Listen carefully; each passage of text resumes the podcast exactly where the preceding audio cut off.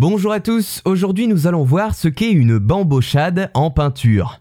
Il existe de nombreux genres relativement peu connus en peinture car peu représentés ou alors tombés en désuétude avec le temps. Les genres de la nature morte, du portrait ou du paysage vous disent peut-être quelque chose, mais savez-vous ce que représente une bambochade? Drôle de nom pour une catégorie d'art pictural, mais pourtant la bambochade aura un temps eu sa place dans l'art académique au travers des frères peintres les frères Lenain et aura séduit critiques comme public. La bambochade, autrement appelée la bamboche, représente généralement un petit tableau, c'est important, qui a pour sujet une scène de campagne ou bien au contraire une scène citadine montrant le quotidien du peuple de manière burlesque, voire caricaturale.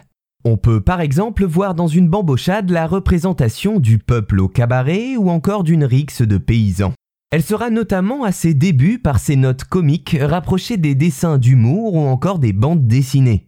Et c'est en ce sens que la bambochade commencera à prendre de l'essor, apportant avec elle le terme de bambochianti, qui correspond tout simplement au nom donné aux auteurs de bambochade.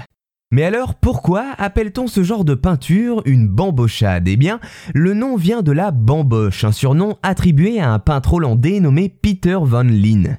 Comme un équivalent du mot pantin en italien, ce sobriquet lui aurait été attribué possiblement parce que les personnages qu'il représentait avaient une taille de poupée ou bien alors à cause de ses caractéristiques physiques.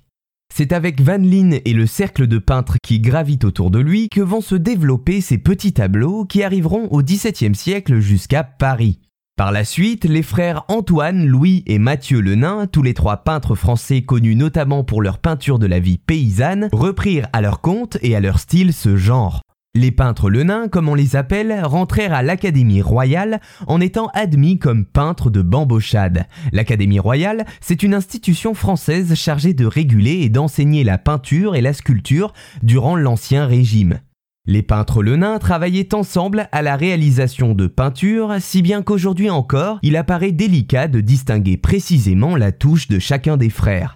Ils marquaient leur toile colorée et remplie de lumière de plein air par la seule signature Le nain féchit, le nain l'a fait en français. Ils collaborent ainsi à leur entrée à l'Académie en 1648 à la réalisation de ces compositions qui montrent des sujets populaires, ces fameuses bambochades. Pour parler du travail des Bamboccianti, ces créateurs de bambochade, nous pouvons reprendre un commentaire du chroniqueur d'art Giambattista Passeri qui disait que les bambochades étaient, je cite, comme des fenêtres ouvertes à travers lesquelles on voyait tout ce qui se passait sans déviation ni altération.